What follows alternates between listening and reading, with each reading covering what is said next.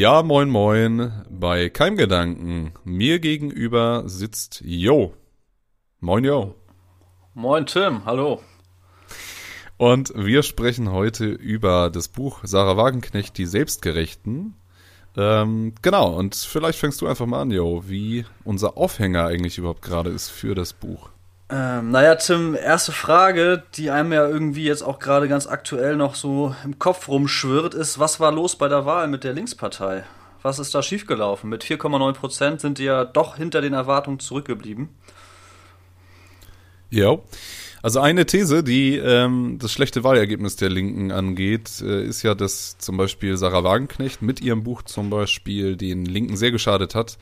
Und ich würde sagen, aber das ist jetzt schon meine persönliche Interpretation, äh, was die Wahl angeht, dass zum einen ähm, einige Wähler ganz klar SPD gewählt haben, die sonst ähm, die Linke wählen würden, um eben eine CDU oder eine starke CDU zu verhindern. Ich denke aber auch, dass die Linke allgemein ähm, zu wenig Assoziationen nur noch mit den sozialen Themen, also den eigentlichen Kernthemen einer linken äh, Partei noch haben, äh, gesellschaftlich. Und ähm, um auf die eigentliche Frage zurückzukommen mit Sarah Wagenknecht, ich denke, dass das Buch an sich vielleicht auch ein Stück weit der Linken geschadet hat. Ich glaube aber eher, dass der Umgang äh, mit Sarah Wagenknecht, also dass zum Beispiel erst ein Parteiausschluss gefordert wurde, ähm, aber auch ansonsten, dass sie sehr an den Rand der Partei gedrängt wurde, dass gerade solche Dinge dem Bild oder dem Image der Linken ähm, als Partei sehr geschadet haben und äh, dass das Buch eigentlich eine ziemlich gute Analyse ist, was so die ähm, Entwicklung der linken Parteien angeht und von daher wahrscheinlich auch äh, ähm, einige sich dadurch sehr angesprochen gefühlt haben, ähm, die eben sagen, nein, Sarah Wagenknecht hat völlig Unrecht, ist alles totaler Quatsch, was sie schreibt. Ähm, ich denke, dass es ein, ähm, ein Konglomerat ist aus all diesen Dingen, die das schlechte Wahlergebnis ähm, hervorgebracht haben. Ich glaube aber auch, und das muss ich auch nochmal sagen, dass ich denke, dass das außerparlamentarische Bild von der Linken, also Antifa und andere sehr heterogene Gruppen, also sehr äh, in keinster Weise homogen, in keinster Weise irgendwie aus immer derselben Meinung bestehend, aber dass gerade dieses Image, was nach außen getragen wurde, also dass die gewalttätig sind, dass die voll, äh, irgendwelche Sachen anzünden auf der Straße, dass so etwas ähm, gerade einen großen Rückschluss auf die Partei Die Linke auch immer wieder nach sich gezogen hat. Und ich denke, dass viele so Antifa und sowas mit der Linken assoziieren. Aber ja, ja nicht erst diese, seit dieser Wahl, ne? Also auch schon davor. Ja, ich glaube, das Buch ist auf jeden Fall äh, auch im Hinblick auf die Wahl auf jeden Fall nochmal gesondert zu betrachten, weil man muss ja sagen, unabhängig davon, dass äh, man das Boot gut oder auch schlecht finden kann, ist es ja trotzdem, bietet das ja eine Menge Zündstoff. Und ich glaube, dass das auf jeden Fall äh, der Linken im Endeffekt nicht geholfen hat. Also unabhängig davon, wie man das Buch beurteilt und das, was Sarah Wagenknecht schreibt. Ähm, aber ja, ich denke, du hast da schon relativ viele äh, Punkte ähm, ja, benannt. Und dann können wir ja direkt mal in dem Buch selbst oder einfach einsteigen mit dem Buch, Die Selbstgerechten. Mein Gegenprogramm für Gemeinsinn und Zusammenhalt heißt das gute Stück. Ich hatte auch tatsächlich noch ganz kurz ein Zitat von Seite 333 von ihr, ähm, was vielleicht auch nochmal ganz gut eine Überleitung äh, bietet. Und zwar, äh, niemand unterstützt Parteien, von denen er sich sozial im Stich gelassen und kulturell geächtet oder verachtet fühlt. Also es betrifft vor allem die nicht akademischen Schichten. Ich glaube, dass das auch nochmal ein Grund ähm, für das schlechte Wahlergebnis ist. Also quasi direkt aus dem Buch gegriffen jetzt, dass Sarah Wagenknecht selbst schon die Probleme der Linkspartei oder der Linken im Allgemeinen ähm, zu Papier gebracht hat. genau. Sie hat im Prinzip ja. schon vorher gesagt, warum äh, eine linke Partei da nicht mehr diesen Rückhalt hat in den nicht akademischen Schichten. Ja. Okay. Ja, auf jeden Fall auch ein gutes äh, oder ein Satz, der dann natürlich im Buch auch noch mal ausführlicher besprochen werden kann. Äh, Tim, wer sind denn überhaupt diese Selbstgerechten, von denen Sarah Wagenknecht da spricht? Mhm. Also ich wollte vielleicht noch mal ganz kurz zum, zum Aufbau des Buches einen Satz noch sagen. Vielleicht für die Leute, die halt dieses Buch noch gar nicht gelesen haben und gar nicht kennen.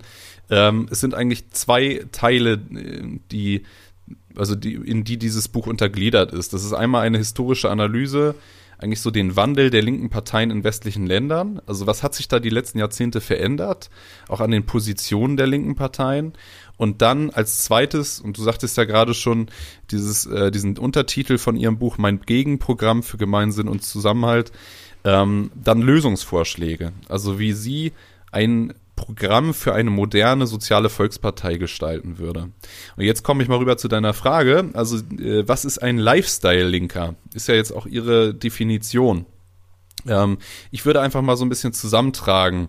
Ich würde denken, ähm, ein Lifestyle-Linker nach der Definition von Sarah Wagenknecht ist ein Mensch, der häufig in einer Großstadt wohnt, der gut situiert ist, also der gut verdient, der sich nicht Sorgen machen muss, dass er irgendwelche Bioprodukte nicht kaufen kann oder so, ähm, besitzt einen oder verfügt über einen guten Bildungsstand, mh, mm, hat äh, also eine Sorge vor Klimaveränderungen, setzt sich ein für Themen wie Emanzipation, Zuwanderung und halt auch vor allen Dingen auch für die Interessen von äh, Minderheiten.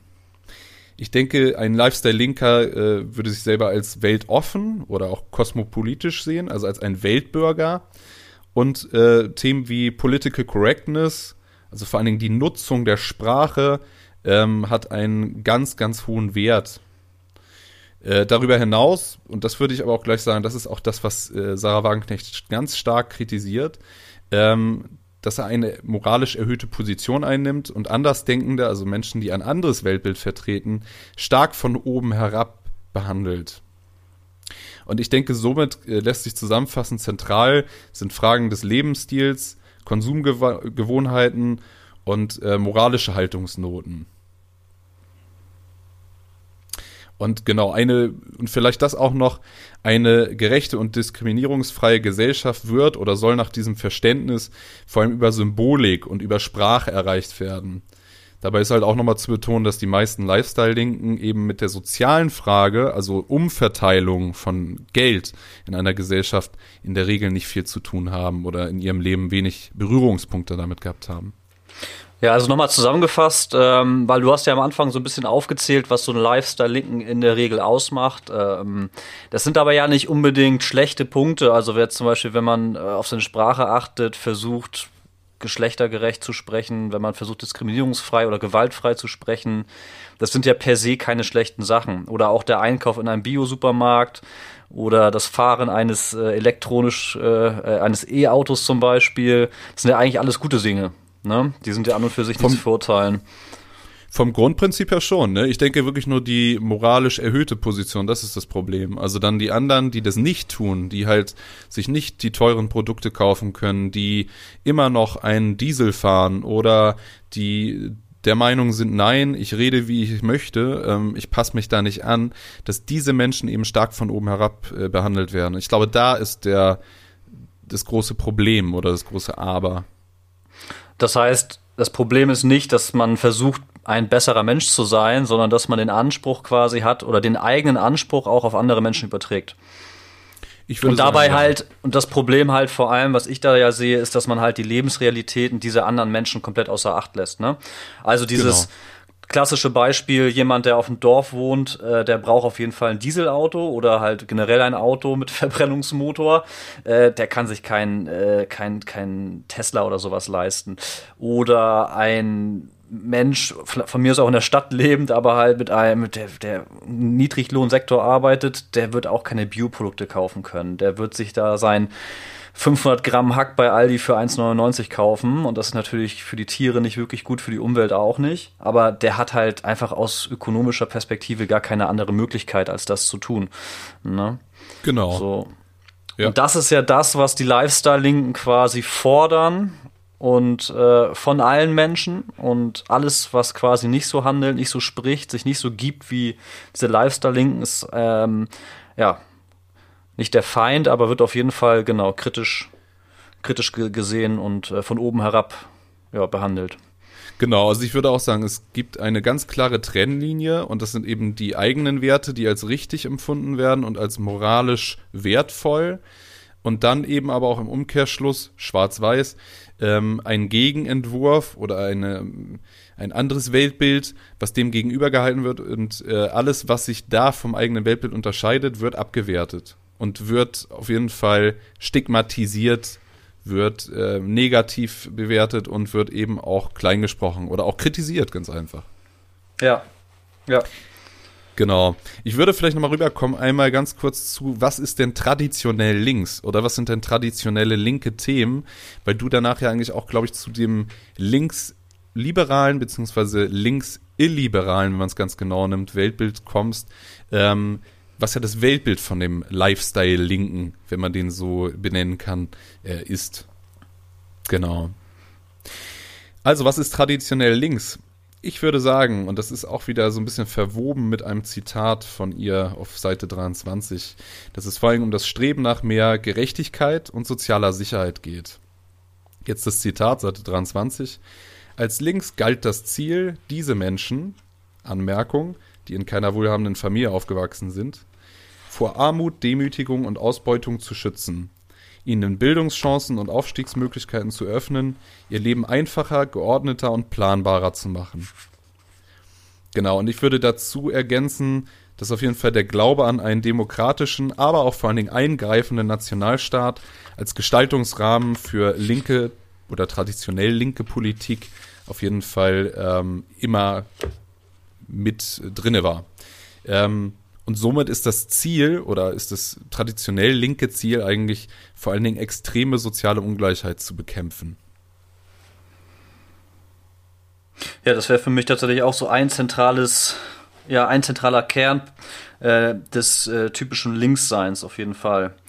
Mhm. Ähm, ja, und äh, da hat äh, Sarah Wagenknecht in ihrem Buch, ähm, finde ich persönlich äh, ziemlich äh, gut erkannt, dass es halt diesen Lifestyle-Linken eben nicht darum geht, um dieses klassische Linke und auch nicht um diesen klassischen Liberalismus, der die Freiheit des Einzelnen betont.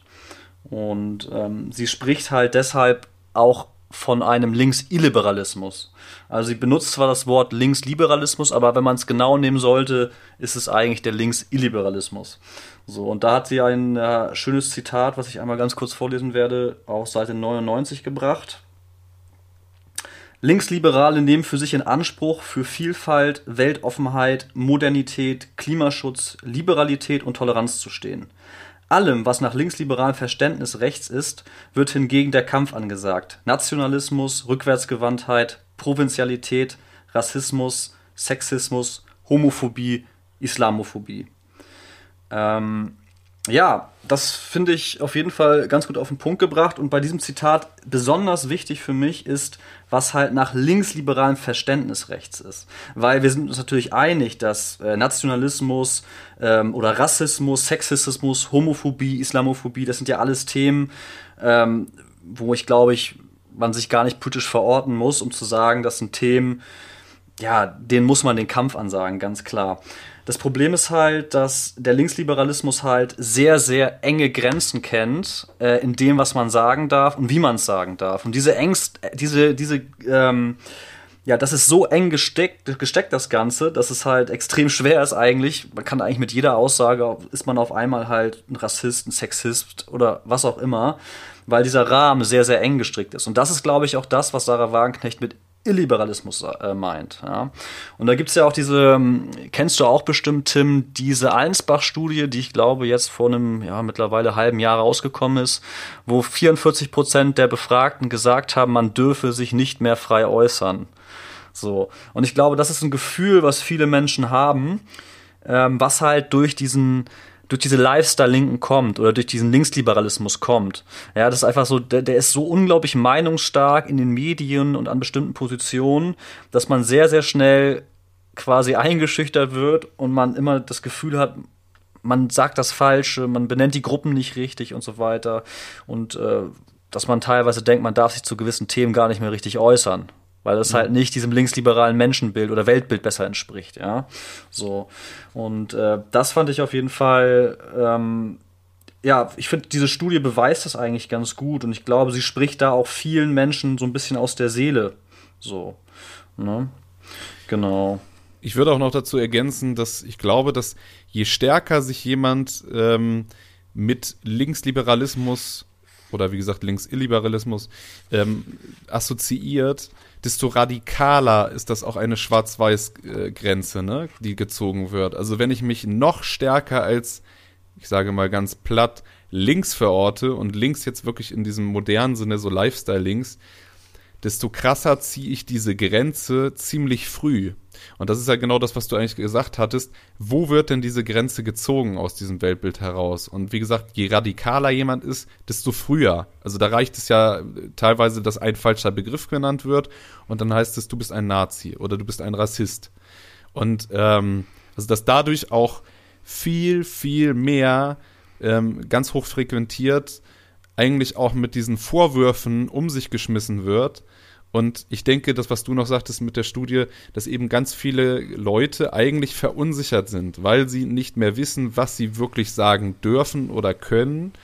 Und ähm, da heißt es meistens von einer, ich sag mal, Lifestyle-linken Seite häufiger, das ist doch ganz einfach. Man muss im Prinzip eigentlich nur kein Arschloch sein.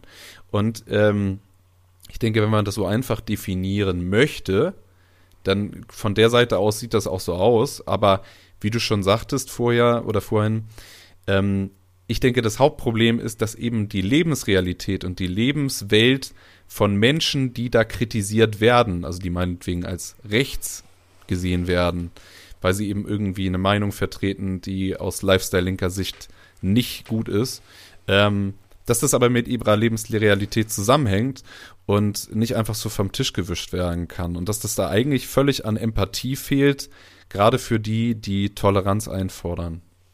Auf jeden Fall. Und ich glaube, da können wir vielleicht später auch noch mal ein bisschen drauf zurückkommen, weil das ist ja auch so ein ganz, äh, diese, ich sag mal, dieser klassische AfD-Wähler, ja, das, äh, da hat man ja so ein Stereotyp auch mehr oder weniger vor Augen, unabhängig davon, dass das sicherlich auch in gewisse, gewisse Gesellschaftsschichten hineinragt, aber dann sich halt in die Lebensrealität eines solchen Menschen zu begeben und dann vielleicht eher nachvollziehen zu können, warum hat dieser Mensch ein Problem mit Zuwanderung.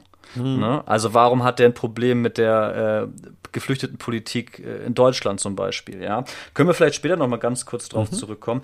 Ähm, ein Punkt, was du sagst oder was mir dann immer schon, es gibt ja immer so Beispiele, die mir so einfallen für so eine Überreaktion, wenn man halt diesen schmalen Korridor verlässt, was nach Lifestyle-Links sein erlaubt ist. Äh, und da fällt mir, ich glaube, das war eine grüne Politikerin ein. Das ist jetzt mittlerweile auch vielleicht ein Jahr her oder so die in einem Kontext, das Kind wollte zum Fasching gehen und dann sagte sie, das Kind geht als Indianer.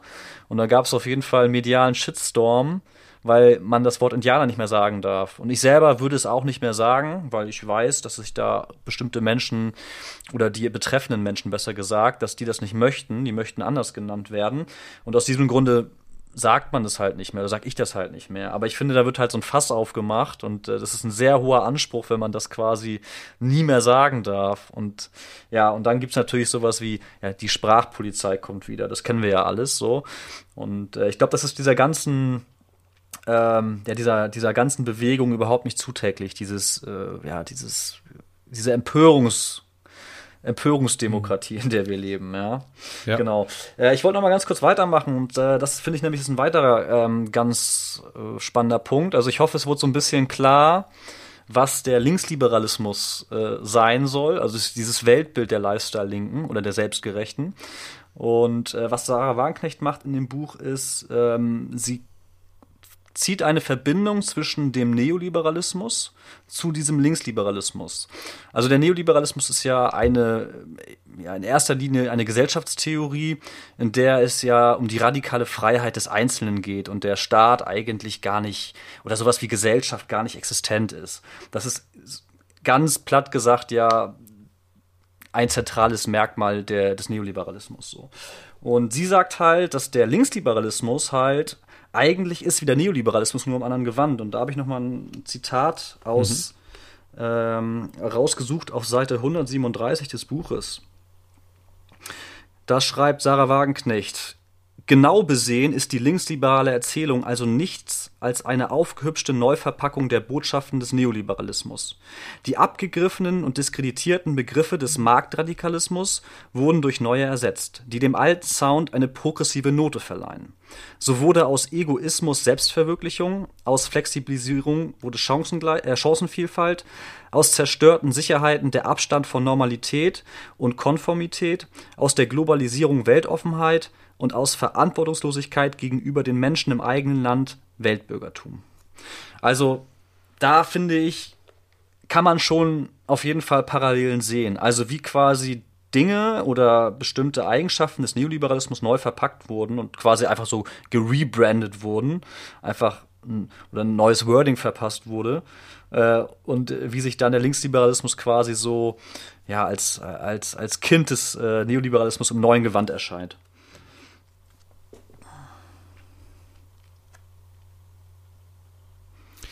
Leider war gerade eine kurze Unterbrechung im Internet. Das heißt, ähm, ich habe noch das Zitat mitbekommen, aber nicht, was du anschließend gesagt hast. Das kann ich auch rausschneiden.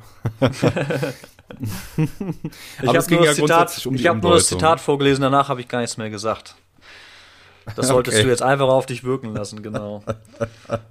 nee, ich finde das Zitat, äh, was du gebracht hast, sehr, sehr gut. Ich hatte mir das auch nochmal notiert. Ähm, also die Umdeutung der Begrifflichkeiten. Dass da eigentlich Begriffe, die vorher eigentlich abgewatscht wurden, weil die zerrissen wurden aus verschiedenen Gründen, jetzt ein neues Label bekommen haben, bekommen haben, was ja eigentlich auch so mit diesem, naja, sagen wir mal, Dekonstruktivismus, also mit diesem ähm, mit der Theorie hinter diesem linksliberalen Weltbild zusammenhängt. Ähm, genau, und dass dadurch eigentlich auch äh, Dinge einfach nur ein neues Label bekommen und damit auf einmal ganz positiv sind. Obwohl das jetzt, wie gesagt, für ähm, einige Bevölkerungsschichten ähm, also Sarah Wagenknecht äh, beschreibt da ja auch immer wieder irgendwie so das Prekariat, also die Leute, die in ganz prekären Beschäftigungsfeldern ähm, tätig sind, wo der Lohn verhältnismäßig schlecht ist, wo die Arbeitsbedingungen schlecht sind, wo eine hohe Fluktuation ist, also wo ganz viele Leute kommen und gehen, weil einfach ähm, nicht so viel Bildung gefordert wird, also dadurch auch eine starke Konkurrenz von anderen Menschen da ist. Und dass für die diese positive Deutungsweise aus einem links-illiberalen Weltbild oder sagen wir mal jetzt ab jetzt linksliberalen Weltbild, um es zu vereinfachen, aber eigentlich ist es links-illiberal, ähm, dass das gerade die ganz anders mitbekommen. Ne? Und da sind wir eigentlich auch wieder bei dieser Lebensrealität, dass schon irgendwie entscheidend ist, aus welcher Sicht ich auf dieses Problem oder auf diese Begrifflichkeiten raufgucke und je nachdem, von wo ich darauf schaue, ähm, kann ich von einer ganz positiven Beschreibung bis zu einer ganz negativen Beschreibung kommen. Und das kann derselbe Begriff sein und es kann sogar dieselbe Tatsache sein, die ich beschreibe. Aber die Wahrnehmung ist einfach ganz unterschiedlich. Ich wollte auch nur noch einen Punkt ergänzen. Ich denke, ähm, was ihr auch herausarbeitet, ist das Identitätspolitik. Also das war ja unser letztes gemeinsames Thema. Ähm, dass das ein Kernbestandteil des Linksliberalismus ist. Ne? Also das ist, ähm, und das ist dabei, und ich denke, das ist auch wieder das, was äh, Sarah Wagenknecht kritisiert, dass es nicht um die Gleichstellung oder um, um ein Ring nach Gleichheit geht, sondern eigentlich eine, sie nennt das, glaube ich, auch Heiligsprechung von Ungleichheit. Also dass es um die Privilegierung von Minderheiten geht. Und dass das im Prinzip zu Ungunsten der Mehrheitsgesellschaft beziehungsweise der Interessen der Mehrheitsgesellschaft äh, läuft. Und das ist, denke ich, auch das, was sie so stark kritisiert. Würdest du es auch so sehen? Ja, auf jeden Fall. Und ich würde vielleicht sogar noch ergänzen, dass das ja auch ein Stück weit das ist, was Gesellschaft zum, Auf, zum Auflösen bringt. Ja, das löst Gesellschaft ja aus. Also, wenn man, wenn jeder Mensch, und das ist wieder ganz klassisch neoliberal eigentlich, wenn jeder Mensch nur noch für sich guckt, äh, wer bin ich, und man gar kein Gemeinschaftsgefühl mehr hat, weil jeder Mensch irgendwie auf seine Eigenheiten und auf seine ähm, ja auf seine Individualität irgendwie besonders viel Wert legt und gar nicht mehr halt guckt, wie bin ich in der Gruppe, wie bin ich in der Gesellschaft, dann ist halt genau das, was die Gesellschaft zum, auf, ähm, zum Auflösen bringt. Ja? Und das ist halt wieder ganz klassischer Neoliberalismus. Und so ist dieser Bogen, finde ich, ganz gut gespannt, den sie da macht. Und ich kann das relativ gut nachvollziehen. So, ne? Mhm. So. Ja. ja. Ich finde auch noch wichtig zu erwähnen, das schreibt sie eigentlich auch nochmal in irgendeinem Punkt, dass der Fokus, und das ist eigentlich auch nochmal diese Zusammenfassung äh, von der Abgrenzung, was ist eigentlich traditionell links und was ist heutzutage en vogue sozusagen links, dass der Fokus eben nicht mehr oder gar nicht mehr auf gesellschaftliche Strukturen und Besitzverhältnisse ausgerichtet ist, sondern vielmehr wirklich nur noch auf individuelle Eigenschaften. Und das sind dann sowas wie Ethnie, Hautfarbe, sexuelle Orientierung. Und das grundsätzlich, und das folgt halt eben dieser, ähm, diesen Theorien, also Poststrukturalismus, Dekonstruktivismus von Mich Michel Foucault, habe ich ihn jetzt richtig ausgesprochen, und Jacques Derrida. Ja. Auf jeden Fall ähm, dass es aber immer stärker um Moralisieren oder geht, beziehungsweise dass das Moralisieren das Argumentieren ersetzt. Und halt ja. die Subjektivität, also in diesem Fall von den Minderheiten, was sie als diskriminierend wahrnehmen, das ist das, worum es geht. Das ist das, worauf ausgerichtet werden sollte. Und da ähm, ist es natürlich schon so, dass äh, für die Mehrheitsgesellschaft die das eben teilweise gar nicht teilt, diese Werte oder diese Ansichten, dass das für die sich anfühlt, aha, okay, da werden deren Interessen gegen uns ausgespielt. Hm. Hast du vielleicht ein Beispiel dafür, so ganz konkret, ähm, was dir einfällt zu dem Thema, wir argumentieren nicht, sondern wir moralisieren? Hm, also ein konkretes Beispiel nicht. Ich habe eher so dieses Bild vor Augen von einer ähm, Demonstration, wo dann eben jemand einfach nur noch rüberbrüllt, äh, Mörder, Mörder, Mörder, weil jemand halt meinetwegen noch Fleisch isst. Und das ist dann etwas, ja, da kommen wir nicht mehr auf irgendwie eine Auseinandersetzung, auf irgendwie einer objektiv fassbaren Ebene, sage ich mal, oder auf eine rationale Art und Weise, sondern da ist es wirklich nur noch ein Moralisieren, wo der andere eigentlich nur noch sagen kann, ja, okay oder nein.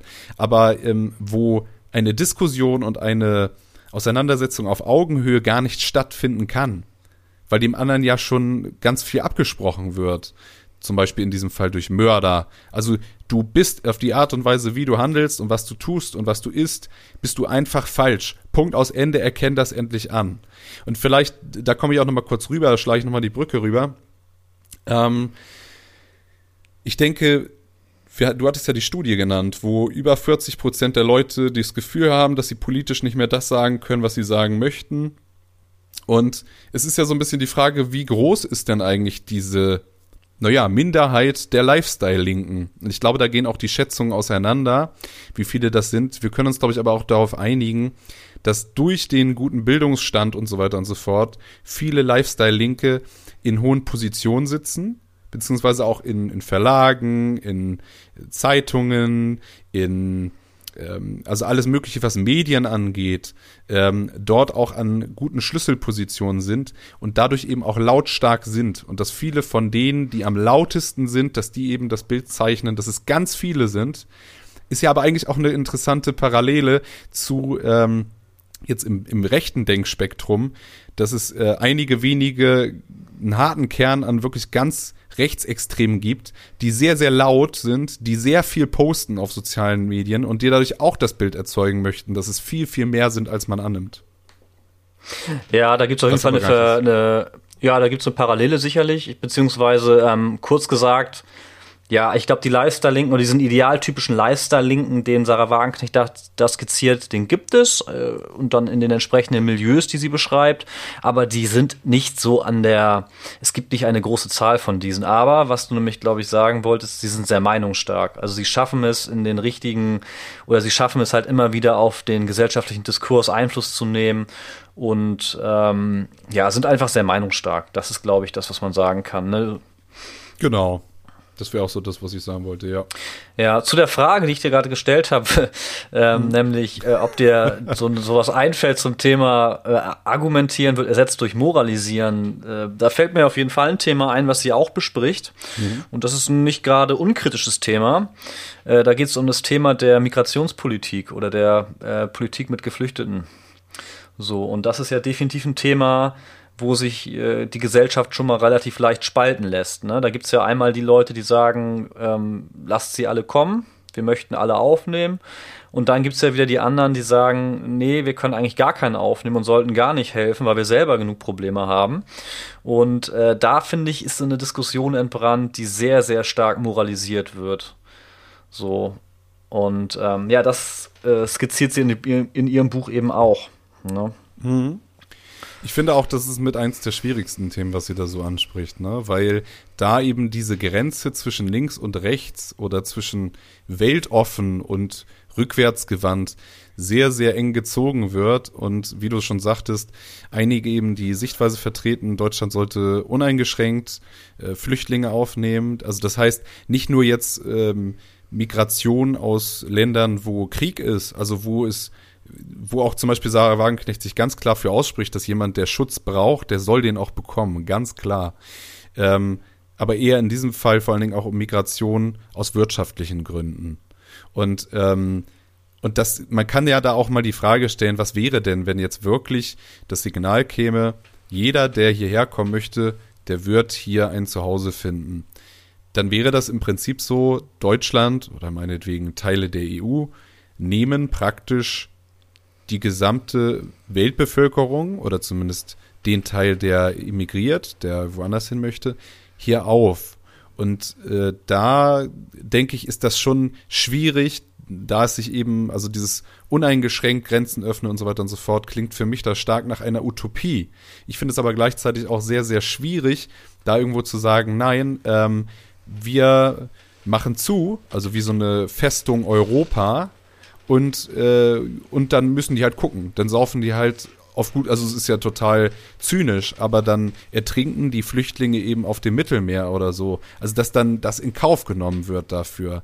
Und da eigentlich spricht ja auch Sarah Wagenknecht was ganz Wichtiges an, dass jeder Euro, jeder Dollar, der in den Herkunftsländern investiert wird, dort ein Vielfaches bewirkt als hier. Also als wenn Leute hierher emigrieren und dann hier versorgt werden und das Geld ist aber eigentlich äh, gar nicht langfristig und gut investiert, weil es einfach, äh, wie gesagt, dort vor Ort viel mehr bringen würde, viel nachhaltiger arbeiten würde. Und das ist, finde ja, ich, die, was die Lebenserhaltungskosten, ist, ne? die Wohnkosten etc., mhm. das ist ja hier in Deutschland weitaus höher. Ne? Genau. Und da ist es einfach eine ganz, ganz simple Rechnung. Wenn man 100 Euro in die Hand nimmt, kann man äh, hier in Deutschland wirklich nicht viel ausrichten. Wenn du das gleiche Geld aber halt in irgendwelchen Anrainerstaaten ausgibst, dann hast du da viel mehr Impact. Ne? So, und das ist einfach eine ganz, ganz, äh, ja, eigentlich logische, rationale Sicht auf die Dinge. Also ganz mhm. undogmatisch einfach mal auf dieses Thema Migration ähm, ja, gesehen. Und wie du schon sagst, es ist ein sehr, sehr, sehr schwieriges Thema. Was mir dazu einfällt, ist noch dieses, ähm, dieses Thema, mh, hm, warum man, oder die Linksliberalen, anders gesagt, die Linksliberalen sind ja für Zuwanderung, so. Und es gibt ja Menschen, gerade die im Niedrig, äh, Niedriglohnsektor arbeiten zum Beispiel, die mit Migration ein großes Problem haben. So. Und äh, ich finde, da ist es wichtig, sich auch in diese Lebensrealitäten dieser Menschen hineinzuversetzen und nicht sofort zu sagen, oh, du hast ein Problem mit Migration, ergo, du bist ein Rassist oder gar ein Nazi. Dass diese Argumentation oder dieser Reflex, der halt häufig aufkommt, äh, wenn Menschen sich halt nicht positiv über Zuwanderung äußern, ähm, ja, dass das ja auf jeden Fall einen Grund hat, warum diese Menschen das tun. Ne? So, und ich finde, das äh, skizziert Sarah Wagenknecht da sehr gut. Sie sagt halt, dass genau diese Menschen es ja auch sind, die auf dem Arbeitsmarkt mit Menschen, die hierher emigrieren, konkurrieren müssen. So, das heißt, ein Lifestyle-Linker mit einem, oder wenn du generell einen guten Abschluss hast, einen akademischen Abschluss hast, eine, eine bestimmte Stellung hast, sozioökonomisch, dann konkurrierst du in der Regel nicht mit irgendwelchen Menschen, die hierher emigriert sind. So, weil du einfach aufgrund deiner Sprachkenntnisse, deiner Beziehungen etc. pp. und deine, dass du einfach hier gesettelt bist und auf jeden Fall klarkommst so und äh, da musst du nicht irgendwie. Ne, aber anders zum Beispiel sieht's halt aus, wenn du in der, in der Paketzuliefererbranche oder beim Pizzalieferservice mhm. oder so arbeitest. Generell in, in, in Jobs arbeitest, wo keine allzu hohe Qualifikation vonnöten ist. So da ist es ja genau so, da kommen ja die Menschen, die äh, emigrieren, die teilweise eigentlich noch ein viel höheres Potenzial haben und eigentlich auch höhere Abschlüsse haben, aber hier in Deutschland aufgrund dieser ganzen äh, Hürden, die man hat auf dem Arbeitsmarkt, meistens nur diese schlechten Jobs bekommen. So, und die kommen hierher und dann konkurrieren sie eben genau mit diesen Menschen. So, und deswegen finde ich, ist auch ihr Blick zu sagen, das sind nicht alles Rassisten. Das ist ganz wichtig zu sagen. Das sind einfach Menschen, die sich sorgen, die konkurrieren mit diesen Menschen, die hierher kommen und dass man diese Leute in den Sorgen ernst nimmt. Ja. Genau. Und es sind ja auch, also das gehört ja auch zu dieser Lebensrealität von denen durch. Wo sind viele Leute, äh, die aus anderen Ländern jetzt gekommen sind, hin? Segregation, Stichwort, ähm, in irgendwelche Viertel, wo die Mieten relativ weit unten waren, wo relativ viel Leerstand war. Das heißt, meistens in die Gebiete, wo die meisten, ich sage mal, Bio-Deutschen ähm, eher schlecht gestellt sind. Und dass diese Menschen viel, viel mehr Berührungspunkte haben. Und da kann man ja auch mal in die Lebensrealität mit reinwerfen. Die Wohnungen dort sind häufig hellhöriger hell oder sehr hellhörig. Das ist sehr beengt durchaus. Es sind ganz, ganz viele verschiedene Ethnien und Menschen auf einem Fleck. Und ähm, dass all dieses oder diese Lebensrealität von den Lifestyle-Linken eben gar nicht wahrgenommen wird, weil die eben in Wohnungen leben, in irgendwelchen Vierteln, wo sich die anderen das gar nicht leisten könnten. Und was sie auch noch, äh, was Sarah Wagenknecht auch noch zum Ausdruck bringt, was ich sehr wichtig finde, ist, dass ähm, den anderen Ländern da ja auch wie gesagt, die meisten Leute, die immigrieren, sind eben nicht in den Herkunftsländern dort ganz unten, sondern das sind meistens welche mit recht guten Bildungsabschlüssen. Also Stichwort auch ähm, Ärzte aus Syrien zum Beispiel, wo es ja jetzt inzwischen in London tatsächlich mehr Ärzte aus Syrien gibt als in ganz Syrien. Und wo sie in Frage stellt, ob das denn korrekt ist, dass man da eigentlich das ähm, war das der Aderlass? War das das Stichwort? Das war der Aber gesellschaftliche Fall, Aderlass, Prinzip, ja. Genau. Also, dass äh, man dort eigentlich die Ressourcen, also das, äh, zum Beispiel die Bildung, einfach mit absahnt, weil das Land hat ja in diesen Menschen investiert. Und dann ja, kann ich kostenlos mehr oder weniger, bezahlen, genau, genau, jemand mit einem hohen Bildungsabschluss bekommen, der vielleicht nur noch irgendwie, wo man gucken muss, wie kann dieses Bildungszertifikat anerkannt werden und das dauert auch Zeit, aber grundsätzlich gibt es dort diesen Menschen nicht mehr. Und auch, das gilt ja nicht nur für Länder außerhalb von Europa, sondern es gilt ja auch für Osteuropa, wo äh, du sagtest gerade ähm, Paketzusteller, wo es Subunternehmen gibt, die unter Mindestlohn bezahlen, wo aber dieses Untermindestlohn für Leute aus Osteuropa immer noch ein Mehrgewinn darstellt. Und das heißt, aus deren Sichtweise ist das, ja, das mache ich. Ähm, und dass dadurch aber eigentlich, und da geht es ja ganz viel in diesem Buch um Solidarität, dass das die Solidarität der Menschen untereinander eben nicht zuträglich ist, sondern dass ganz es genau. schwerer ist, sich gegenseitig dann durchzusetzen als Arbeitnehmer gegenüber einem Arbeitgeber und zu sagen, das funktioniert so nicht, du musst uns bessere Arbeitsbedingungen schaffen. Also das, was auch traditionell Gewerkschaften immer schon getan haben. Ja, und das ist, glaube ich, auch das Problem. Also, das ist ja auch so vielleicht, ich glaube, in Ihrem Buch klingt das auch so ein bisschen an, dass das sogar teilweise wirtschaftlich gewollt ist. Also von den äh, ich sage mal, wenn man jetzt im klassischen ähm, linken Terminus unterwegs ist oder mit den Terminologien spielt, dann der, der, der klassisch der Kapitalist, ja, der die ArbeiterInnen ausbeutet so und der eigentlich nur sagt, kommt her, ihr günstigen Arbeitskräfte aus dem Ausland, ich kann euch günstiger bezahlen oder schlechter bezahlen als die Leute, die hier in Deutschland leben, so und ihr meckert noch nicht mal, weil ihr das, äh, weil ja das, das Niveau hier, das Lohnniveau einfach höher ist und man zufrieden ist mit dem, was man hat. So und das heißt, es gibt auch unterhalb oder innerhalb der Belegschaft gar keinen gar keine, gar kein Zusammenhaltsgefühl, was dann irgendwie dazu führen könnte, dass man eine Gewerkschaft gründet oder sich halt organisiert und halt gemeinsam stark macht für bessere Löhne, weil diese Solidarität in diesem Gefüge einfach nicht vorhanden ist. So, ne? Ja, und äh, genau, das ist auf jeden Fall so also jetzt haben wir, glaube ich, da viele Themen aufeinander oder zu, zu diesem mhm. Thema ähm, zusammengetragen, aber einmal ganz wichtig zu sagen, wer konkurriert auf dem Arbeitsmarkt, also wer hat wirklich berechtigten Grund, auch Migration als, als, als eine Gefahr zu sehen, ja. So, das sind halt in der Regel Menschen in diesem Niedriglohnsektor, ja. Das zweite, ganz wichtig, äh, was passiert mit den Ländern, aus denen diese Leute kommen? Ne, das ist dieser gesellschaftliche Aderlass, ganz wichtig, ja, dass, dass die Menschen dort einfach fehlen. So. Ne, das ist das Zweite so. Und dass man halt dann Migration, wenn man sich diese Lebensrealitäten anschaut, auch dieser Menschen, dass man dann vielleicht auch ein Gefühl dafür bekommt, dass das nicht unbedingt nur positiv besetzt ist. Und dass man dann auch nicht sofort sagen kann auf einmal, oh, das ist ja ein Nazi, weil der hat was gegen Migration, sondern dass man da eher ganz genau gucken muss und sagen muss, nee, das sind keine Rassisten, das sind Menschen, die wirklich existenzielle Ängste haben. So Verlustängste haben. Mehr oder weniger ähm, natürlich äh, präsent auch. Aber das ist auf jeden Fall ein wichtiger Punkt. Mhm. Und das bringt mich nochmal zurück zu eigentlich auch der Linken als parlamentarischer Partei. Die These ist ja so ein bisschen, diese Partei tut das nicht mehr oder zumindest nicht mehr in ausreichendem Maße, dass sie die Interessen von den unteren Schichten ernst nimmt und sagt, okay, wir gucken, wie wir daran etwas verändern können. Und das ist ja auch eine Kritik von Sarah Wagenknecht. Also auch unter anderem, warum sie von ihrer Partei auch selber so stark kritisiert wurde, immer und immer wieder, da sie in dieser Hinsicht einen anderen Kurs fährt oder zumindest andere Prioritäten setzt. Ganz genau. Sehe ich auf jeden Fall auch so. Also dadurch, dass sich diese Lifestyle-Linken, ich will noch nicht mal sagen die parlamentarische Linke, da muss man ja unterscheiden, aber auf jeden Fall in der Gesellschaft diese Linksliberalen diese Lifestyle-Linke so stark ist, dass viele Menschen die ganze Zeit das Gefühl haben, ganz ehrlich, also jetzt wird da eine Straße umbenannt, hm, jetzt gendern wir, jetzt machen wir jenes, ähm, aber eigentlich alles nur Symbolpolitik, ja. Was hat das, das hilft dem Menschen in der Lebensrealität überhaupt nicht, ja. Ein, eine, eine Arbeiterin, die irgendwie sich bei McDonalds mit, ähm, mit anderen Menschen irgendwie in Konkurrenz treten muss, ja, die hat davon nichts, dass jetzt irgendwie dass sie jetzt irgendwie nur in Talkshows gegendert wird, so, ne? Und ich glaube, das ist echt ein Kernpunkt, dass sich die Linke oder die Lifestyle-Linke vor allem halt wirklich viel mit diesen Fragen rum, rum, rumquält und die ganze Zeit nur so eine, ja, so eine ja, so, ich sag mal, so, so, eine, so eine elitäre akademische Debatte führt, so, mhm. die halt einfach an der Lebensrealität der Menschen komplett vorbeigeht, so. Ne? Und das ist auf jeden Fall ein Kritikpunkt, äh, den Sarah Wagenknecht da hat, und diesen Punkt hat sie auch einfach. Und ich meine, vielleicht können das einige aus der Linkspartei so nicht verkraften, mhm. dass das so auf Widerwind stößt.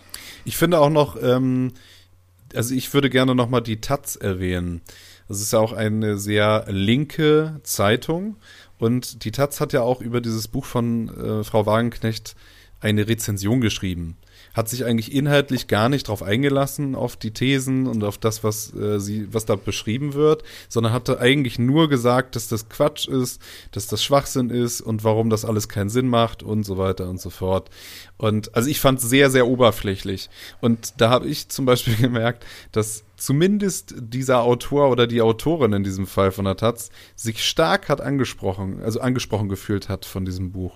Und eigentlich sehr, sehr stark. Ich habe mir auch noch mal Rezensionen auf Amazon oder sonst wo durchgelesen und habe mal geguckt, was sind eigentlich die Kernbestandteile der ähm, Kritik. Und häufig ähm, ist es eben eher, nein, das stimmt ja einfach gar nicht, das ist Bullshit, das ist Schwachsinn, was sie da beschreibt. Mhm. aber relativ inhaltsleer. Und interessanterweise wurde auch in der Regel nur auf den ersten Teil, also diese deskriptive Analyse, dieses wie sind die linken Parteien eigentlich über die letzten Jahrzehnte, äh, wie haben die sich gewandelt, dass darauf ähm, der Fokus war, dass aber auf den zweiten Teil, auf Lösungsvorschläge gar nicht eingegangen wurde. Also es hätte der gar nicht existiert. Und äh, nur mal ungefähr zum Vergleich, ich glaube jetzt bei dem ersten Teil waren das so 200, 250 Seiten und der zweite Teil sind so 100 Seiten. Also es ist zumindest nicht irgendwie eine Randnotiz der letzten fünf Seiten oder sowas, wo die Vorschläge sind.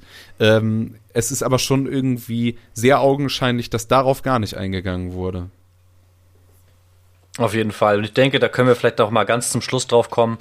Ähm, es gibt sicherlich auch einige Sachen, die man kritisieren kann. Es gab auch so Punkte sicherlich bei dir und mir, wo wir gedacht haben, hm, da sind wir nicht ganz der Auffassung von Frau Wagenknecht. Aber das können wir vielleicht ein bisschen ans Ende verfrachten, Gerne. das ganze Thema. Und äh, jetzt haben wir eigentlich schon einen Übergang gefunden. Es sei denn, dir fällt noch irgendwas Wichtiges ein zu diesem ersten deskriptiven Teil. Wenn das nicht so ist, dann können wir einfach mal mit dem, mit dem zweiten Teil anfangen. Und zwar Sehr gerne, mit, dem, ja. mit dem Gegenprogramm. Ein Gegenprogramm von Sarah Wagenknecht für Gemeinsinn und Zusammenhalt. So, Tim, was ist denn da bei dir jetzt so das, wo du so gesagt hast, äh, das ist ein das ist ein guter Punkt, den sie da hat. Hm. Ich finde, sie hat mehrere gute Punkte. Ich finde, es ist super schwer, das jetzt zusammenzufassen, aber ähm, sie spricht zum Beispiel davon, äh, was macht eigentlich eine klassische Leistungsgesellschaft aus? Also was ist die Definition davon? Und ähm, sie spricht dabei zum Beispiel von Leistungseigentum. Also das Unternehmen, das ist eigentlich eine Alternative zu den heutigen Kapitalgesellschaften, äh, dass es dabei aber keine externen Eigentümer geben soll, sondern eigentlich nur noch Kapitalgeber, die verschiedene Risiken tragen und dadurch entsprechend verschiedene Zinsniveaus haben, wo es dann aber wirklich nur eine Einlage ist und wo, wenn dieses Geld inklusive der Zinsen abbezahlt wurde durch das Unternehmen, es wirklich keine Ansprüche mehr gibt. Also die, die Firma und das Kapital der Firma gehört sich selbst. Und ich finde, das zum Beispiel ist ein Riesenunterschied, weil da zum Beispiel auch im Zuge der Globalisierung, eben dieses sich einkaufen in ein Unternehmen, nie in diesem Unternehmen gewesen zu sein, das gar nicht zu kennen, aber dann immer die Gewinne abzuschöpfen und davon massiv zu, pro, ähm, zu profitieren, äh, dadurch eigentlich obsolet wird. Und ich finde zum Beispiel, das war ein Gedanke, der, den sie so herausgestellt hatte, der mir auf jeden Fall hängen geblieben war bei ihrem Gegenprogramm. Mhm. Ähm, ich stelle mir da tatsächlich die Frage. Ein, ein Punkt, der dir so hängen geblieben ist, benennen. Ansonsten kann ich auch ich gerne wollte, noch weitermachen. Ich wollte ganz kurz, ganz kurz zur Leistungs, ja. äh, zu dieser, äh, zu dieser ähm, Leistungsgesellschaft, diesem Leistungseigentum nennt sie das, ne? Mhm. Äh, komm, genau. Und zwar, da habe ich, äh, stelle ich mir einfach so die Frage, wie das in der also wie realitätsnah ist das Ganze, ne? Also ob das alles so funktioniert, weil wenn ein Unternehmen quasi, wenn man oder wenn, wenn ein Investor investiert in ein Unternehmen und dann irgendwie quasi das Geld dann mit Zinsen wieder rausnimmt und so weiter und so fort, ähm, inwieweit dann das Unternehmen vielleicht auch äh, dann keine neuen Geldgeber findet und so weiter, dann auch wieder in Probleme gerät. Also ob das quasi ein Modell ist, was es so schon gab oder wo man sowas schon mal getestet hat oder ob das eher so eine Idee ist, die äh, mehr oder weniger im luftleeren Raum schwebt, ohne zu wissen, ob das Ganze auch funktioniert in, in diesem System. Mhm. Ich weiß also, nicht, ob du da was zu, zu gefunden hast. Ähm, ja, also vom Prinzip her schon. Ähm, sie nennt halt einige Firmen, ähm, beziehungsweise Stiftungsunternehmen, die das schon machen. Also sie nennt da zum Beispiel Bosch, äh, Zeiss, Saar, Saarstrahl, nee, Saarstahl, Entschuldigung. und das sind zum Beispiel ähm, erfolgreiche Stiftungsunternehmen, die das bereits machen. Also mhm. wo ähm, der Grundgedanke von diesem Leistungseigentum bereits praktiziert wird. Es geht ja dabei darum, auch eben, dass eben nicht äh, kurzfristige Interessen, also eine kurzfristige Ausschüttung von Gewinn das Ziel ist, sondern dass es gerade ja um die langfristige Sichtweise auf dieses Unternehmen geht. Also dass die langfristig überleben. Und ähm, ich denke, dass das schon, äh, also darüber müsste diskutiert werden, ne? darüber müsste gesprochen werden, wie kann denn so ein Leistungseigentum aussehen? Wo gibt es Grenzen? Wo gibt es vielleicht auch Unternehmen, wo das gar keinen Sinn macht aus verschiedenen Gründen? Also natürlich stellen sich da einige Fragen, die vielleicht nicht bis ins Letzte geklärt sind. Ich glaube, dafür reichen auch diese paar Seiten in Anführungszeichen, äh, auf denen sie das beschreibt, auch nicht aus. Also da ist das erstmal so sehr äh, einfach nur wie ein Holzschnitt, sehr grob. Aber der Grundgedanke, den kann ich durchaus nachvollziehen. Dass es eben nicht um eine, eine mhm. Kurzfristigkeit geht, sondern um eine Nachhaltigkeit. Was ja eigentlich auch wieder in diesem Zeitgeist von, äh, dass wir nur einen Planeten haben und so weiter und so fort, eigentlich ganz gut reinpasst. Mhm. Also einfach mal neu gedacht, eine Art und Weise, wie man Unternehmen gestalten könnte. Genau, und gerade auch dieses Haftung, ne? Also weil es ansonsten ja darauf hinausläuft, dass du äh, die Gewinne abschöpfen kannst, aber für die äh, Risiken eigentlich nicht haftest oder nur teilweise haftest in diesen äh, Genau, oder sie sagt, glaube ich, oder man sagt ja, die Gewinne werden privatisiert und die Risiken kollektiviert. Ja, mhm. was natürlich jeglicher Logik entbehrt, natürlich, klar. Genau, was ja. aber de facto auch in der Finanzkrise so passiert ist, ne? Also dass Banken gerettet ja. wurden und dass äh, danach die ganzen Ausschüttungen auch wieder stattgefunden haben von Dividenden, aber dass ansonsten das, was äh, dort staatlich übernommen wurde, nicht zurückgezahlt wurde. Und dass da auch irgendwie ja. gar kein Fokus drauf war. Okay. Was hast du noch für Punkte, Tim? Was hat, dich, hat dir noch gefallen mhm. an Ihrem Gegenprogramm? Also ich fand, ähm, ich gehe es mal so ein bisschen stichwortartig durch, eine gerechtere Steuerverteilung, also sprich, dass bei hohen Vermögen ähm, Erbschaftssteuer, Vermögenssteuer, sowas anfällt. Ich denke, das ist noch ein wichtiger zentraler Punkt. Ähm, aber auch, dass Bereiche wieder verstaatlicht werden, also zum Beispiel Bildung, auch Forschung, also von den Universitäten, wo momentan ja von den Drittmitteln immer akquiriert werden müssen, also sprich Geld irgendwo anders her aus der Privatwirtschaft praktisch gezogen wird, wo ja auch die Interessen wieder fraglich sind. Ähm, aber auch der medizinische Bereich, dass der auch wieder verstaatlicht wird, dass der nicht an irgendwelche Wachstumslogiken gekoppelt ist und dass der sich nicht auf dieselbe Art und Weise rechnen muss. Ähm, und ich glaube noch so, das kann man vielleicht auch noch dazu sagen, äh, unter diesem ganzen Deglobalisierungsgedanken, also dass alles wieder ein Stück weit regionaler wird, lokaler wird, dass die Verflechtungen nicht mehr so international sind. Also wo ja auch feststellbar ist in der heutigen Zeit, auch im Zuge von Corona, wie schnell irgendwelche Lieferketten Probleme bekommen können, wenn auf einmal irgendwo etwas passiert. Und ähm, auf einmal irgendwo meinetwegen jemand das nicht mehr senden kann oder nicht mehr ein, ein Schiff irgendwo stecken bleibt, na nicht nur ein Schiff, ne, aber wie mit dem äh, mit dem Kanal, wo ein äh, Schiff sich umgedreht hat. Frachter genau. da, ich glaube, war es nicht im Suezkanal, ja, ja wo der da quer lag und dann irgendwie genau. mehrere Tage lang irgendwie der komplette Warenverkehr da still, stillgestanden hat. Ja. ja.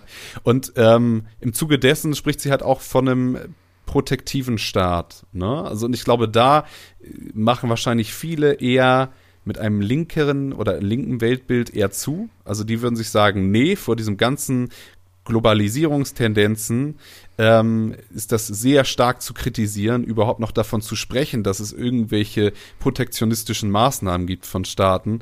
Aber das ist eben auch ihr Entwurf, also dass das, dass der Rahmen wieder ein Nationalstaat, ein souveräner Nationalstaat, meinetwegen auch in der EU, aber trotzdem souverän ist und Entscheidungen für sich treffen kann und damit im, am besten äh, eigentlich auch die Interessen von den ähm, Bürgerinnen und Bürgern abdecken kann. Ich finde, ein wesentlicher Punkt, den sie noch anspricht, und das ist, glaube ich, auch so mit der letzte, aber auch der, einer der größten, ist nochmal Digitalisierung. Und da geht es ihr zum Beispiel darum, dass ähm, beispielsweise individuelle Daten dass die gespeichert werden, also personalisierte Daten, dass das eigentlich verboten werden müsste. Darüber hinaus, dass aber auch äh, allgemein schädliche Algorithmen, also zum Beispiel wie bei Facebook oder anderen sozialen Netzen, die dich eben immer daran halten, weiterzumachen, weiter eingeloggt zu bleiben, aber wo es auch häufig eben über negative Gefühle wie Hass und sowas geht, dass solche Algorithmen auch gesetzlich ähm, unterbunden werden müssten. Also eigentlich okay. auch nochmal diese Frage nach, äh, Anonymität, Privatsphäre und Überwachung. Das ist, finde ich, auch nochmal ein zentraler Bestandteil, was sie da herausarbeitet. Mhm. Ich habe nochmal, vielleicht nochmal ganz kurz zurück, äh, nochmal angesetzt äh, vor dem Thema Digitalisierung, ähm, weil das hattest du einmal nur ganz kurz erwähnt. Ähm, das Thema ähm, ja hin zur ähm, mehr Regionalität und äh, wenig weniger Globalisierung. Ähm, genau, es hat sich durch Corona finde ich extrem gezeigt, wie anfällig das ganze System ist. Und mir fallen da noch oder sind mir direkt so ein zwei andere Dinge eingefallen. Mhm. Zum Beispiel auch einfach die Erpressbarkeit also inwieweit ist Deutschland äh, erpressbar dadurch, dass man in wirtschaftlicher Abhängigkeit von zum Beispiel China ist oder auch Russland zum Beispiel? Ne? Also inwieweit hindert das zum Beispiel uns auch außenpolitisch für bestimmte Dinge einzustehen und be bestimmte Dinge zu fordern? Weil man im Endeffekt dann ja über diesen Hebel der Wirtschaft immer sagen kann, Moment mal, wir produzieren hier etwas, das ihr gerne haben möchtet, das kriegt ihr nur bei uns zu dem Preis. Also seid ihr mehr oder weniger erpressbar, ne? So, und das finde ich ist halt auch irgendwie so ein, so ein ganz wichtiges Thema. So. Und äh, gerade Corona hat es auf jeden Fall gezeigt, wie wichtig das eigentlich ist, dass man bestimmte Dinge wieder selber produziert.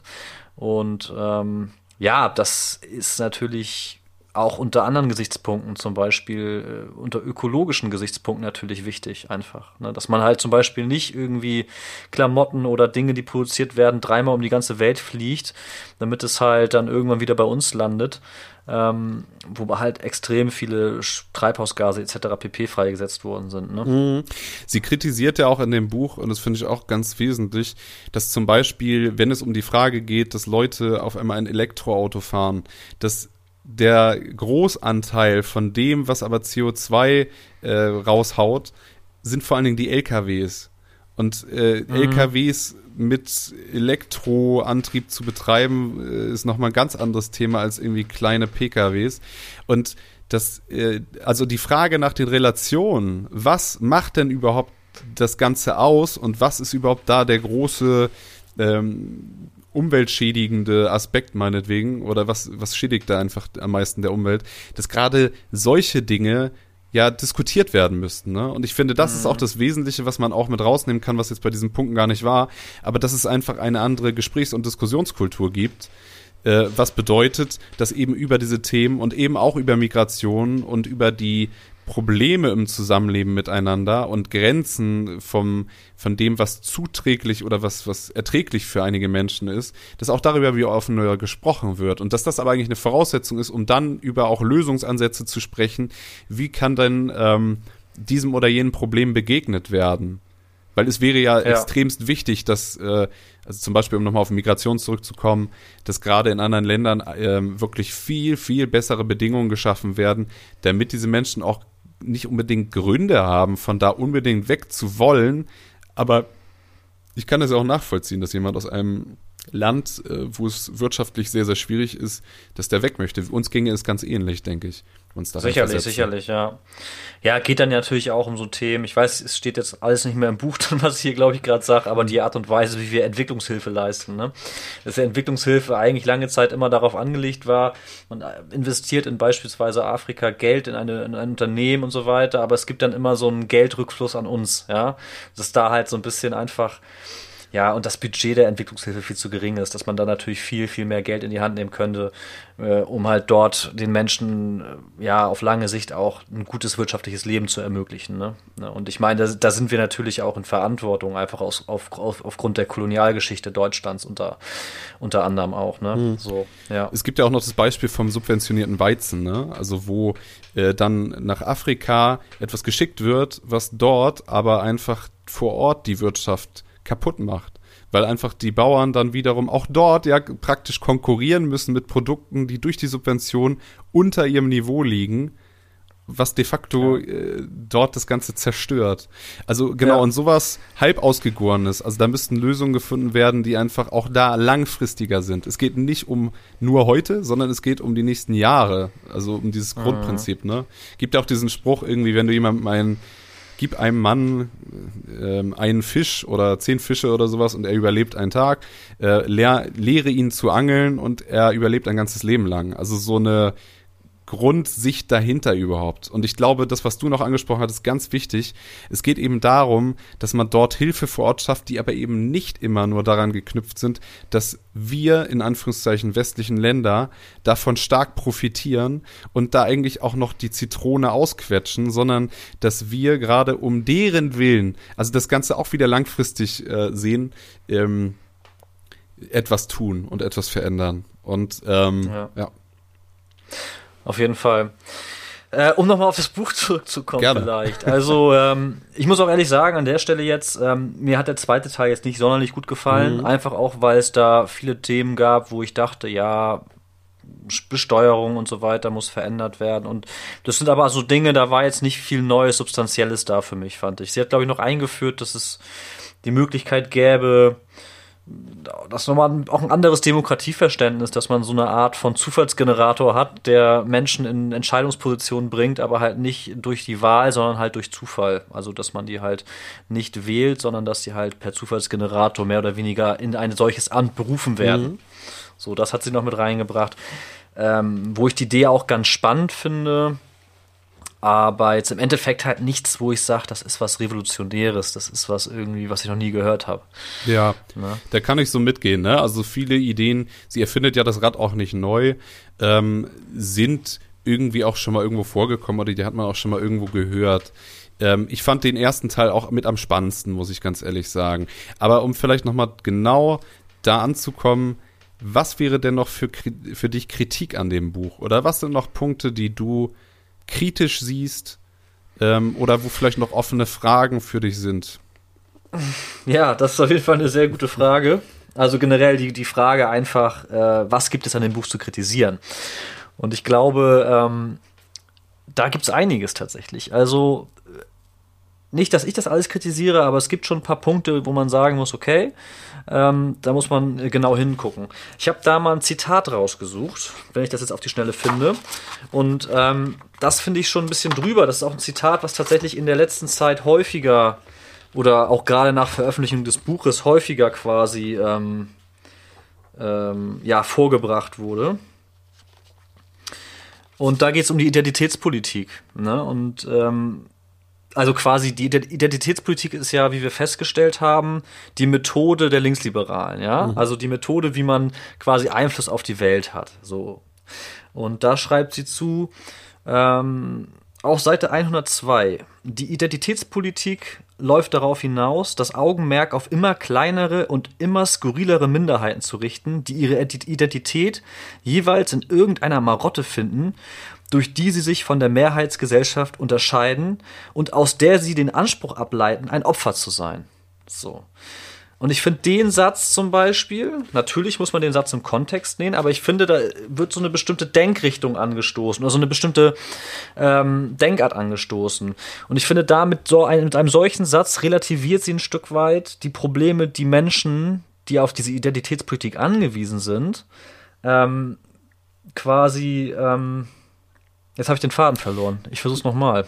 Nee, Oder willst du mir helfen? Gerne, ich kann dir auch versuchen zu helfen. Ich finde, also ich habe mich auch bei diesem Satz an dem Wort Marotte vor allen Dingen gestört, ne? Also das ist so, ja. ähm, also Marotte klingt ja so ein bisschen irgendeine Eigenart, die jemand mit sich bringt und das ist dann das, worum es geht. Und bei einigen Themen, also wo es um Rassismus geht oder um Geschlechtergleichstellung, da muss man ja sagen, aus Sicht von den Leuten, die sich da selber auch als Opfer sehen, ähm, ist das nicht einfach vom Tisch zu bügeln oder vom Tisch zu wischen, dass es da Ungleichheiten oder dass es da Ungerechtigkeiten gibt. Und ich finde, das Ganze dann als nur eine Marotte zu bezeichnen, finde ich auch schwierig. Genau, und mir, genau, mir fallen da zum Beispiel ähm, irgendwelche ähm, Menschen ein, queer zum Beispiel, ja, also Transgender-Personen, und wo ich ganz ehrlich sagen muss, ähm, ich bin natürlich jetzt in der in, in meiner Position, ich bin als als als weißer Mann in Deutschland auf die Welt gekommen und äh, ich habe keine dieser Marotten, die sie vielleicht beschreibt. Ich würde sie aber auch gar nicht so nennen, weil ich glaube, wenn du halt ähm, Transgender bist, dann hast du echt extrem große Schwierigkeiten in der Gesellschaft klarzukommen. Und ich glaube einfach, dass das keine Marotte ist, sondern einfach ein großes Ding für die betreffende Person. Und das finde ich, sollte man auch nicht kleinreden. Und da sollte man halt nicht sagen, das ist nur eine Marotte. Mhm. So, ne? Und so klingt das in meinen Augen. Oder so lese ich das halt ein Stück weit, ja, dass sie genau das meint. Und das finde ich halt einfach nicht in Ordnung. So. Und das geht auch so ein bisschen in die Richtung, ähm, neben dem, dass ich sage, Marotte ist einfach das falsche Wort für sowas elementar Wichtiges für eine Person, sage ich auch, dass sie so ein Stück weit das, dass sie die identitätspolitischen Fortschritte oder den, den Gewinn oder das, was die Identitätspolitik bereits hervorgebracht hat. Und das ist ja das eine oder andere. Man kann ja nicht sagen, dass das nur schlecht ist, was die Identitätspolitik fabriziert hat. Ganz im Gegenteil. Da sind sehr, sehr viele Dinge auf den Tisch gekommen, sehr viele Dinge angesprochen wurden. Und ich glaube, da ist ein Vorwurf, den ich ihr machen will. Sie, sie spielt das so ein bisschen miteinander oder gegeneinander aus. Ja, dass sie das halt nicht als so wichtig erachtet. So. Und ich glaube, es ist halt immer beides. So. Es ist immer auch diese Realpolitik oder das, was quasi wirklich die Menschen betrifft, also kämpfen für bessere Lohnbedingungen, für bessere Wohnbedingungen etc. pp. Aber neben dessen halt auch noch die Identitätspolitik. Und ich finde, das spielt sie so ein bisschen miteinander oder gegeneinander aus. Und das finde ich ist in dem Satz relativ gut deutlich geworden, deswegen habe ich den herausgesucht. Ist aber auch der extremste Satz, oder? Also mir ist das an anderer Stelle sonst so kein zweites Mal untergekommen, dass ich das so so kritisch gesehen habe wie an der Stelle. Also ich finde, an vielen anderen Stellen bleibt sie sehr sachlich ähm, und argumentiert es einfach durch und beschreibt eigentlich eher, dass eben diese ähm, Eigenarten oder diese, diese Dinge, die da und dieses Opfertum praktisch, also dass das dann ausge, aufgespielt wird, ähm, ausgespielt wird, Entschuldigung, äh, gegenüber der Mehrheitsgesellschaft. Und da finde ich, hat sie einen total wichtigen Punkt. Also das sollte ja, so aber, nicht laufen, ne? Aber ja, ja, aber auch, aber auch das, also ich meine, dann ist aus ihrer Sichtweise ist es so, dass sich diese Menschen als Opfer darstellen. Aber ist es wirklich so, dass sie sich als Opfer darstellen? Das also einige sicherlich, aber ja auch nicht alle. So. Also diese hm. Opferkarte wird, glaube ich, auch, und das ist zum Beispiel auch im modernen Feminismus, diese Opferkarte wird sehr, sehr selten gespielt tatsächlich. Ne? So. Ich glaube, dass aber die per Definition, also ich weiß, was du meinst, und ich glaube auch, dass ganz viele Leute, die sich selber zu diesen Minderheiten zählen würden, auch selber so sagen würden, nein, ich sehe mich nicht als Opfer, sondern ich sehe mich ja gerade als jemand, der selbstwirksam ist, der Dinge verändert und so weiter. Äh, ich denke aber, dass trotzdem an einigen Punkten, wo es eben um das Moralisieren geht, die Opferkarte dann doch ausgespielt wird. Und das im Sinne von, dass die eigene Einstellung oder dass die eigenen Probleme eben nicht abgesprochen werden dürfen und zwar gar nicht und auch nicht bewertet werden dürfen von jemand anderem.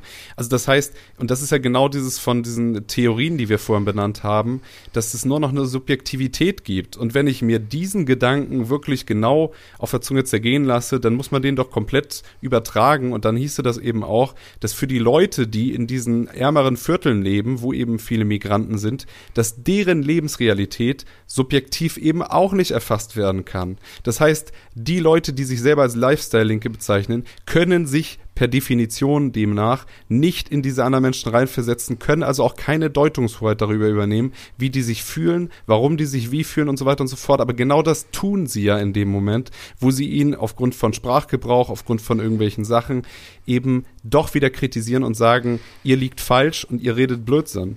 Ähm, da bin ich ganz bei dir, Tim. Da bin ich ganz bei dir, Tim. Es geht mir nur um diese Tatsache, dass Menschen, die zum Beispiel ähm, ich sag mal in Anführungsstrichen, eine Marotte haben. Mhm. Deswegen wirklich in Anführungsstrichen, weil es in meinen Augen teilweise nicht nur eine Marotte ist, sondern teilweise wirklich wichtige, für die Menschen entsprechend äh, extrem wichtige Punkte sind. Und das nächste halt, dass das nicht, wie du schon selber sagtest, dass es häufig Menschen sind, die sich eben nicht, äh, sie eben nicht ständig die Opferkarte ausspielen, sondern Menschen sind, die ja, aktiv das Problem angehen und wissen, da gibt es eine Ungleichbehandlung und eine Ungerechtigkeit, vielleicht auch nur in der Sprache, aber sie gibt es. Mhm. So, und da müssen wir was gegen tun. So. Das heißt, erstmal losgelöst von dem Thema, dass Lifestyle-Linke sich nicht in andere Menschen hineinversetzen können. Mhm. Einfach per Definition nicht weil sie nicht aus diesem Milieu stammen. Ich würde da ja auch nicht mitgehen bei diesem Subjektivismus, ne? Also diese genau, Betonung okay. von der rein subjektiven. Ich denke schon, dass man sich in einen anderen Menschen reinversetzen kann und dass wenn jemand etwas erzählt, ähm, ich durchaus auch empathisch dem immer mehr nachspüren kann und dass ja gerade da der Diskurs und der Austausch wichtig wäre. Ähm, ich denke auch, also ich würde auch bei, voll mitgehen. Also ich denke auch nicht, dass es nur Marotten sind. Ich denke, das sind teilweise wichtige Sachen. Ich denke, es geht trotzdem um die Art und Weise, dass wir eine Augenhöhe brauchen, dass es nicht ein von oben herab geben sollte. Auch keine Immunität, also nicht dieses Prinzip, ich darf gar nicht kritisiert werden, Punkt aus Ende. Äh, das ist nämlich genau diese moralisch überlegene ähm, Stellung und die würde ich kritisieren. Nein, da würde ich nicht mitgehen. Da würde ich sagen, die sollte kritikfähig sein. Das ist ja jetzt auch gerade äh, ganz aktuell. Also zum Beispiel ist nochmal ein Thema für sich eigentlich, aber bei ähm, Gilles Ofarim zum Beispiel gibt es ja auch gerade, also immer noch dieses Beispiel, wo äh, er diesem Hotel gegenüber oder einem Hotelmitarbeiter gegenüber starke Antisemitismusvorwürfe gemacht hat und wo jetzt zumindest sehr, sehr fraglich ist, ob diese Darstellung so stattgefunden hat und so war. Und ähm, eigentlich aber genau dieses, diese moralische Überlegenheit steckt da praktisch auch irgendwo drinne. Also in dem Fall, ich würde zum Beispiel sagen, Herr Ufarim würde sich selber gar nicht als Opfer sehen. Ich glaube aber, dass die Haltung, aus der er heraus argumentiert, Opferhaltung ist. Ich, ich, will das gar nicht bewerten. Ich meine nicht, dass Opferhaltung eines per se Negatives ist oder sowas. Ich denke bloß, dass aber trotzdem man sich darüber im Klaren sein sollte, dass wenn ich moralisch überlegen bin, hat das was damit zu tun.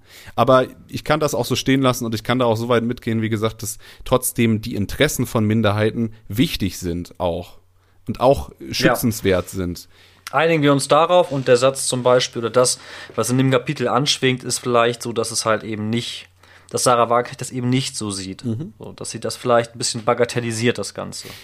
Gut, okay.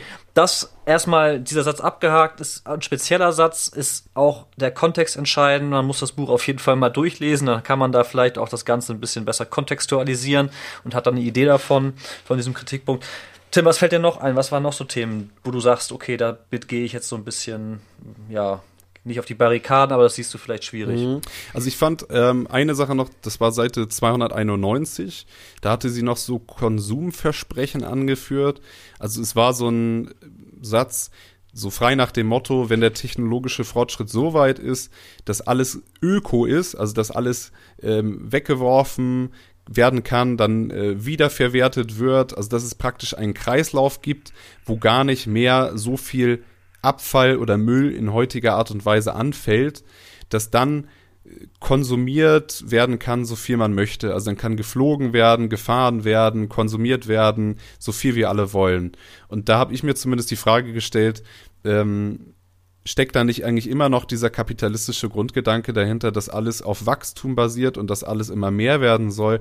Und wäre es da nicht viel sinnvoller zu gucken, ähm, auf was für einen Konsum kann auch verzichtet werden und wo macht es vielleicht auch Sinn, andere Formen zu finden? Also meinetwegen jetzt mit einem Auto, gibt es nicht vielleicht auf Dauer wirklich Möglichkeiten, dass ähm, mehr Menschen sich ein Auto teilen, sowas wie so Teilauto oder sowas vom, vom Konzept her. Und wäre vielleicht sowas nicht egal, ob das jetzt mehr oder weniger CO2 produziert, wäre das nicht sinnvoll, irgendwie darüber nachzudenken, was es da auch an anderen Formen gäbe. Und ich glaube, da bricht sie ja eigentlich auch so ein bisschen mit diesem, was andere dann wieder als traditionell links sehen würden, dieses sozialistische, was ja da stärker diesen Gedanken eigentlich hat, ähm, wir haben kein Privateigentum, sondern wir haben gemeinschaftlichen Eigentum oder sowas. Also nur noch ähm, Güter, die alle irgendwie benutzen können und die sich alle teilen. Und äh, und da würde ich zumindest sagen, oder da ist mir zumindest der Punkt hochgekommen, dass ich dachte, Mensch, müssen wir denn alle noch mehr und mehr konsumieren? Aber ich wäre da jetzt gar nicht auf dieser, auf diesen sozialistischen Gedanken zu sagen, niemand besitzt mehr selber irgendwas oder so. Ja, ich glaube auch, das ist auch so ein Thema, ähm, wo ich sage, genau, sie bewegt sich, glaube ich, mit ihrem Buch, auch in dem, was sie als Lösungsvorschlag sieht, immer noch in diesem kapitalistischen, kapitalistischen System. Ne? Mhm. Da ist jetzt nichts Revolutionäres dabei. Ne? Nichts irgendwie, was einen irgendwie so sagt, da haben wir jetzt eine andere Grundordnung.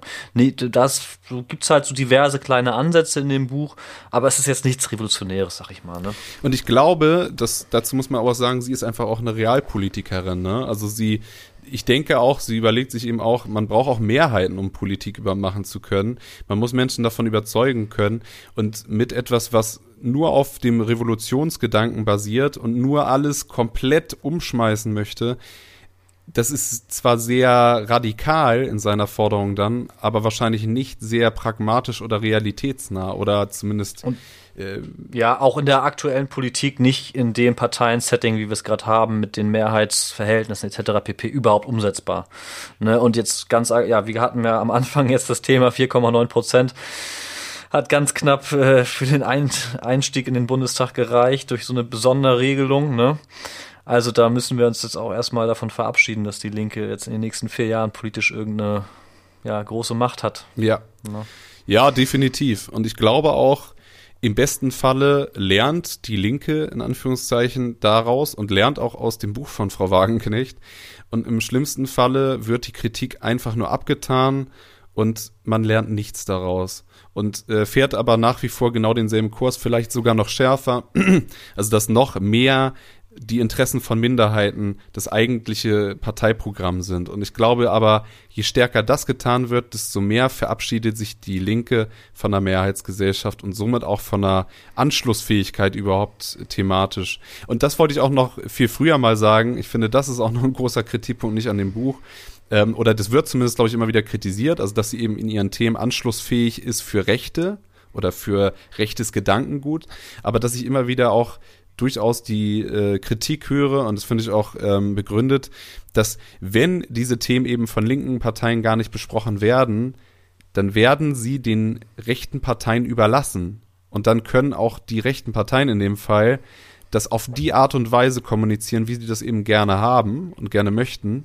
Aber das ist dem gesellschaftlichen Diskurs überhaupt nicht zuträglich. Ja, man muss quasi die Themen auch selber durch ein linkes Narrativ besetzen mehr oder weniger. Ne? Und ich glaube, das ist auch nochmal ein Unterschied, gerade zum Thema Migrationspolitik, dass, finde ich, Frau Sagen Wagenknecht in dem Buch auf keinster Weise menschenverachtend argumentiert oder ähm, irgendwie davon spricht, weil das ist ja meistens die AfD-Kritik mhm. oder die Kritik, die dann aus dem rechten Lager kommt tatsächlich, dass das dann immer mit, mit so einer Herabwürdigung dieser Menschen quasi ein, äh, einhergeht, ja. Also ich sag mal ganz blöd, Alice Weidel, die dann eine meuchelnde Messermänner und Kopftuchmädchen, also die, die Sprache mhm. alleine schon so, so verachtend, ja, gegenüber diesen Menschen und das macht Sarah Wagenknecht eben nicht, ne. Sie sagt aber halt, oder das, was du sagst, man muss trotz dessen halt auch, wenn man links ist, dieses Thema in irgendeiner Art und Weise besetzen, so, ne. Genau. Finde ich auch, und das finde ich auch nochmal einen zentralen Punkt, dass sie eben die Menschen, sie entmenschlicht die nicht, sie dehumanisiert die nicht. Also, und das finde ich ganz essentiell, weil das ist wirklich etwas, was ähm, in den, bei den Leuten, die auch wirklich im, im klassischen Verständnis recht sind und auch ganz gefestigt stark rechts sind, da wird eben den anderen Menschen die Menschlichkeit abgesprochen. Und das halte ich auch für einen ganz zentralen Unterschied. Auf jeden Fall.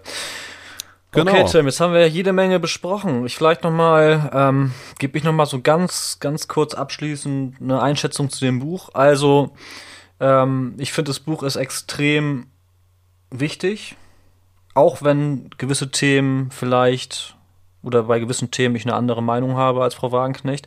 Ich finde, der erste Teil ist sehr, sehr stark, ein sehr, sehr starker deskriptiver historischer, eine deskriptive historische Analyse. Ähm, der zweite Teil wie schon erwähnt, nicht so stark.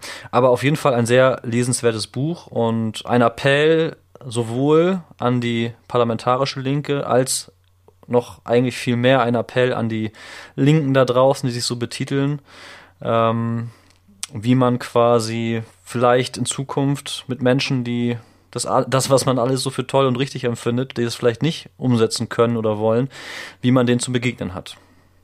Absolut. Und ich finde auch, das ist meine letzte Ergänzung, ähm, ich finde auch, es ist ein total lesenswertes Buch und es sollte gerade von den Menschen gelesen werden, die total getriggert werden dadurch.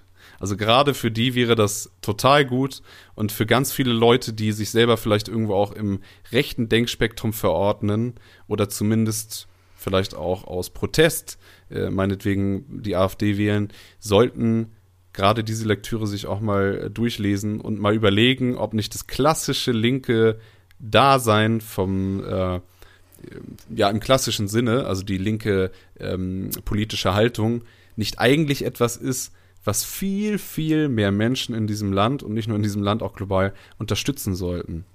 Und, ähm, und gerade wenn wir dann eben über alle diese Themen sprechen können und auch Kritik äh, an, angeben können und so weiter und so fort, dann denke ich, wäre es auch wieder so, dass zum Beispiel die Partei Die Linke anschlussfähig wäre und wieder viel, viel mehr Zugewinn bekommen könnte. Genau.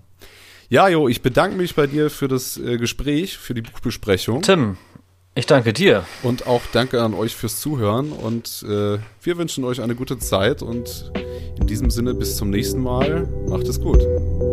Bis bald. ciao. ciao. ciao.